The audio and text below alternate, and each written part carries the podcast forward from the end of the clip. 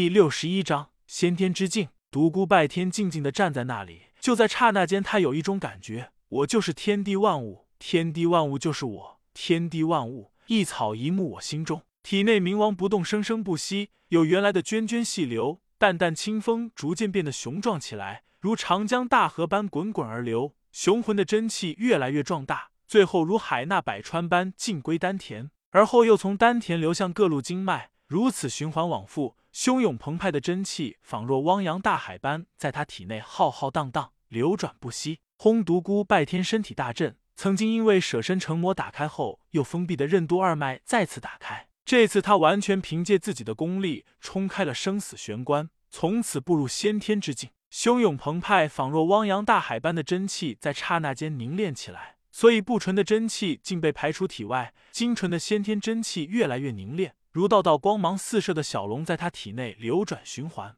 他站在那里如一座玉雕一般，整个人看起来是那样的虚无缥缈，仿若临世的谪仙一般飘然出尘，不沾半点人间烟火。张平、老七和老骗子三人这时也醒了过来，他们望着不远处的独孤拜天，大吃一惊。此时，独孤拜天全身发散着淡淡的光晕，肌肤变得如白玉一般，隐隐有光滑异彩在流动，整个人看起来是那样的虚无缥缈。仿佛已和自然融为了一体，欢快鸣叫的鸟儿在他头顶不断盘旋飞舞，最后落在了他的肩头。野兔、珊瑚、各种小动物纷纷跑到了他的身前，匍匐在地，静静的望着他。张平三人目瞪口呆，老七嘟囔道：“天哪，这是怎么了？独孤兄弟怎么一不小心有了这么大的吸引力，吸引了那么多的鸟兽？我都有一股想跑到他身前的冲动。”张平也道：“妈的，幸亏他是男人，要是女人，我嘿嘿。”老骗子一眨不眨的望着独孤拜天，不知在想些什么。张平和老七相互看了一眼，便要上前去拉独孤拜天，因为他们看到他站在那里一动也不动，有些不放心。正在这时，一个清脆悦耳的声音传来：“别动！”二人回头一看，不知何时身后已站了五个少女，五人体态婀娜，容颜秀丽，白衣飘飘，都是难得一见的大美女。老七两眼发直，喃喃自语：“天呐，我一不小心看到了这么多的美女。”美女，你们是在和我说话吗？张平也凑上前，美女姐姐们好，有事吗？五位美女反应平淡，只是淡淡一笑。其中一人道：“刚才我们叫你们两人不要动你们的那位朋友，此时此刻他正在凝练先天真气，容不得外人打扰。你们的那位朋友真是让人钦佩，如此年纪便已达到先天之境，迈进超级高手之列。”接着淡淡一笑道：“将己身融于自然，虚无缥缈，淡然若仙。”和我们门中的神功颇有异曲同工之妙。张平和老七赶忙应道：“是呀，那是我们的兄弟，全靠我俩指点。”说完之后，两人非常有默契的相互看了一眼，接着又道：“几位仙子可否告知方明，哪里人士？”刚才说话的女子应道：“我们是雾隐峰巡山的弟子，至于姓名不提也罢。”其余四名女子也只淡淡的看了他们两人几眼，便又开始注视独孤拜天。老骗子冲着张平和老七两人挤了挤眼。两人气得把眼一瞪，老骗子吓得赶紧将头扭向别处。正在这时，独孤拜天体内冥王不动运转数遍之后，身体突然光华大盛，浑身上下仿佛有仙气缭绕一般，仿若神仙中人。他身后的鸟儿和小动物如沐春风般痴呆的望着他，一动也不动。最后，他体外光华一脸，流动的异彩被身体吸收进体内，而独孤拜天整个人也醒了过来，双目神光湛湛，眉宇间隐隐有宝光流动。四周的小动物一下散了开去，四散奔逃。他抬头望向对面几人，只见除了张平、老七和老骗子之外，不知何时又多了五位长得不错的大美女。五个美女正在一眨不眨的望着他。独孤拜天笑了，能够引得美女注目，确实是件高兴的事。五女赶忙将目光移开。老七道：“独孤兄弟，你一不小心练功练到发呆，结果一不小心引来了五个大美女。”独孤拜天笑道：“美女们好，你们是专门来看望我的吗？”真是让人陶醉啊！边说边用眼睛瞄着五人的身体。五个美女脸色一红，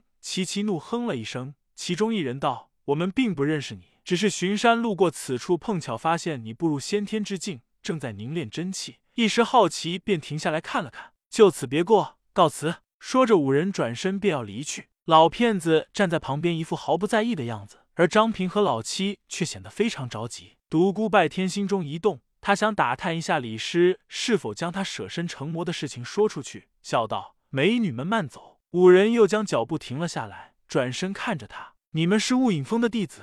对，那你们一定知道李师了。那当然，她是我们的师妹，在我们这一辈天分最高。独孤拜天道，几位听说过独孤拜天这个人吗？几个美女立刻瞪大了眼睛。你不会就是独孤拜天吧？嘿嘿，正是。老七和张平一听，立刻跑了过来。张平道：“独孤兄弟，你你原来是独孤拜天！天呐，你是我的偶像！”老七也道：“老大，以后我跟着你混了。”看着两人夸张的表情，独孤拜天一瞪眼：“你们先到老骗子那去，我有话和几位美女说。”两人一脸苦瓜相，恋恋不舍的转过身去。张平道：“有异性。”老七接着道：“没人性。”五位美女当中，一人道：“独孤拜天，清风帝国最近崛起的武林新星，大败落天宫银然道人师徒，名动清风。”独孤拜天道：“你们的情报真是无所不至啊！”接着又道：“你们听李师提过我的名字吗？”五人相互看了一眼，然后齐道：“原来是你。”独孤拜天暗道：“坏了，难道李师将在长风镇的事情都说了出来？”嘴上却道：“李师经常提起我。”其中一女似笑非笑的看着他，道：“有一次李师师妹下山回来后，闷闷不乐好几天，而且还咬牙切齿。有一次，一位师妹悄悄走到她背后，依稀听见该死的什么天。自此以后，山上的姐妹和师兄。”师弟都知道有一个叫什么天的家伙惹得李师师妹生气了好几天。你也知道李师师妹风华绝代，即使在整个大陆也几乎找不出几个像她那样的美人来。这个美女话声一顿，不怀好意的看了独孤拜天一眼，道：“山上的师兄师弟们暗暗发誓说，一定要将这个什么天生擒活捉送到李师师妹面前。如果不能活捉，也要将你的人头献于李师师妹。甚至有人传言，谁能杀的什么天，李师师妹。”就会以身相许。听到这里，独孤拜天脖子直冒凉气，后边的老七三人听得更是目瞪口呆。老七喃喃自语道：“老大就是老大，连雾影峰最美的妞都一不小心泡上了。”张平道：“你胡说什么？怎么可能会是那种事情呢？”老骗子突然在旁插嘴道：“一定是没听说那妞对你们的老大咬牙切齿吗？”嘿嘿。老七道：“知我者一不小心，老骗子也。”独孤拜天怒道：“你们给我闭嘴！”转头又对那几个美女道：“不会吧，你们、你们山上的那些师兄师弟看起来温文尔雅，昨天我还遇到了好几个呢，对我非常的客气，根本不像你们说的那样那样野蛮。”张平道：“奇怪，老大碰到雾影峰男弟子时，怎么没说这些啊？”老七道：“朽木一不小心不可雕也，情商为零。兄弟，你的终身大事真的让人发愁啊！”老骗子，你说。老骗子翻了翻白眼道：“太简单了，没有一点技术含量。”不想说了。这时，其中一个美女道：“你要不要试试？我们只需大喊一声‘什么天在这里’，保管能够让你见识一下暗恋的力量。”